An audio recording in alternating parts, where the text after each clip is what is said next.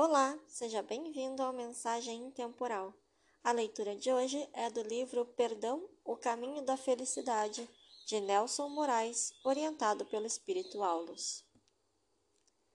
Zaqueu, ao receber a visita do Mestre, arrependido e tocado nos refolhos da alma, reconheceu seus erros e se prontificou a repará-los em dobro a quem quer que tivesse prejudicado.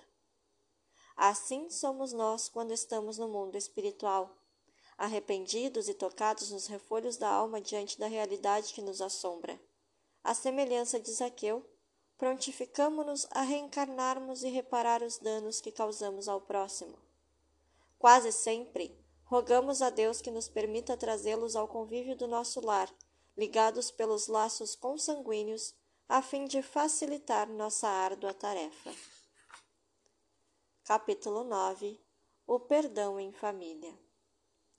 Quando o ambiente doméstico, a conta de pesados compromissos morais, surgir frustrando os seus anseios sinceros de felicidade, não o abandone. Persevere um tanto mais, pois tudo na vida tende a se transformar. Enquanto não conseguir ser compreendido por quantos se acham ligados a você pelos laços consanguíneos, empregue a compreensão e a paciência necessárias para a manutenção da paz que deseja. Lembre-se, o irmão difícil provavelmente é o desafeto de ontem que ressurge hoje, a conta de credor lesado, reclamando o ajuste dos nossos débitos. O cônjuge intransigente quase sempre traz no subconsciente as, as marcas da incúria com que os ferimos em pretérito distante, transformando o lar de hoje em um verdadeiro laboratório de aprimoramento moral. Por mais difícil que seja a convivência no lar, não tome atitudes precipitadas. Arme-se de um tanto mais de paciência e procure no companheiro ou na companheira as qualidades e não apenas os defeitos. Não desdenhe da sabedoria de Deus que colocou vocês juntos para a construção da vossa felicidade. Cumpra a sua parte Mude as suas atitudes e pensamentos antes de exigir a mudança dos outros que convivem com você. Ninguém se descarta de uma convivência necessária sem auferir para si compromissos ainda mais graves do que aqueles que está vivendo hoje. Não destrua o lar à conta de interesses egoístas e mundanos. Lembre-se, aqueles que a vida trouxe para junto de nós, os quais muitas vezes não toleramos a presença, não os ajudamos e não aprendemos a amá-los, amanhã retornarão para junto de nós, impondo-nos condições ainda mais aflitivas. É assim que uma esposa hoje desprezada poderá retornar amanhã na condição de uma filha problema, obrigando-nos a um sacrifício ainda maior. Quantos esposos traídos e abandonados no passado estão hoje reencarnados como os filhos das esposas infelizes de outrora, cobrando-lhes caro a insensatez da traição e do abandono. A essas mães e pais, facilmente identificados pela relação difícil com seus filhos, aconselho que façam as mentalizações de reconciliação, ajudando a apagar do subconsciente dos seus filhos as imagens negativas registradas no passado. O lar é o santuário onde devemos construir os alicerces da nossa felicidade o tributo a pagar é a renúncia e o perdão.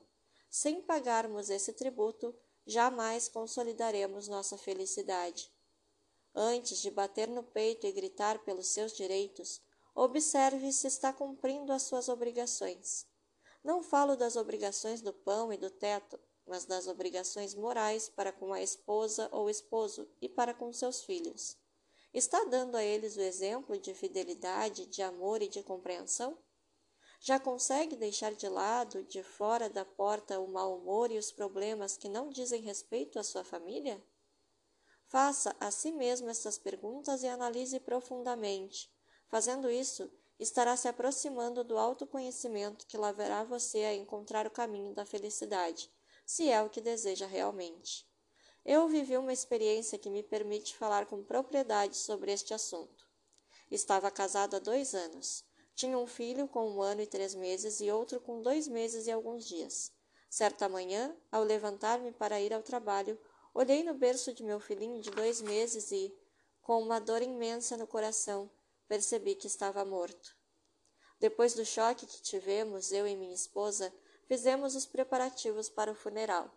No momento em que o seu corpinho estava sobre a mesa, minha mãe viu o espírito de uma mulher aproximar-se dele, rindo às gargalhadas. A partir deste dia, minha vida se transformou. Minha mulher nunca fora agressiva, passou a maltratar-me. Os meus negócios começaram a regredir de tal forma que durante o período de oito meses não consegui sequer pagar o aluguel da casa onde morava. Todos os meus planos pareciam ir por água abaixo. Até o alimento ameaçava faltar. Nesse clima difícil, tivemos mais um filho. O tempo passou. Com muita luta consegui equilibrar-me financeiramente, mas o trato com minha mulher piorou. Meu primeiro filho, que contava quase três anos de idade, afirmava ver uma mulher andando pela nossa casa. Certo dia, quando retornava do trabalho, sem qualquer motivo, minha esposa tentou agredir-me. Sabendo do que se tratava, mantive a calma. Abri meus braços e orei com fé. Imediatamente ela caiu no chão. Logo percebi tratar-se do espírito que minha mãe e meu filho haviam visto. Com palavras amigas, tentei convencê-la a abandonar tal perseguição. Porém, seu ódio era tanto por mim que gritava: Maldito, vou acabar com você. Essa cena se repetiu durante quatro anos, duas ou três vezes por semana, e a cada investida eu lhe dava o que havia de melhor em mim, tratando-a com respeito e carinho. Graças ao conhecimento espírita, eu sabia que algum mal havia feito para aquela irmã em outra vida. Eram os últimos dias de julho de 1972. Pela manhã estávamos conversando, eu, minha esposa e meu cunhado, quando a nossa irmã incorporou novamente. Chorava muito. Comovido, eu chorei também. Senti que naquele momento havia conquistado seu perdão. Conversamos em prantos e, quando partiu, prometeu não mais nos, mole nos molestar. Logo em seguida, meu cunhado incorporou um espírito que não revelou seu nome, mas disse-nos o seguinte: Meu irmão, Deus concedeu a vocês a oportunidade de transformar esse ódio em amor. Nossa irmã renascerá como vossa filha. Preparem o berço. Virá na figura de uma linda menina de olhos claros. Esta é a prova que vos dou. Realmente, em pouco tempo, minha mulher concebeu em abril de 1973, nasceu minha filha, uma linda menina de olhos claros. Foi uma grande prova, principalmente para minha esposa, que ainda tinha algumas dúvidas com relação à vida eterna.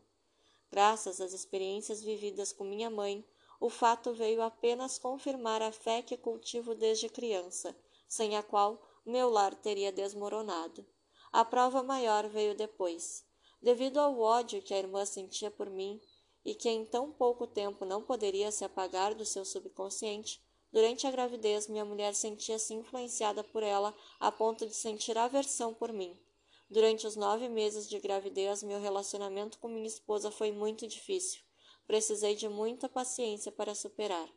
Depois que nasceu, quando tinha alguns meses de idade, eu não podia tocá-la.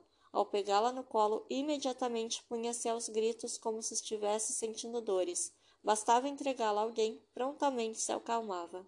Até os três anos de idade tivemos uma relação muito difícil.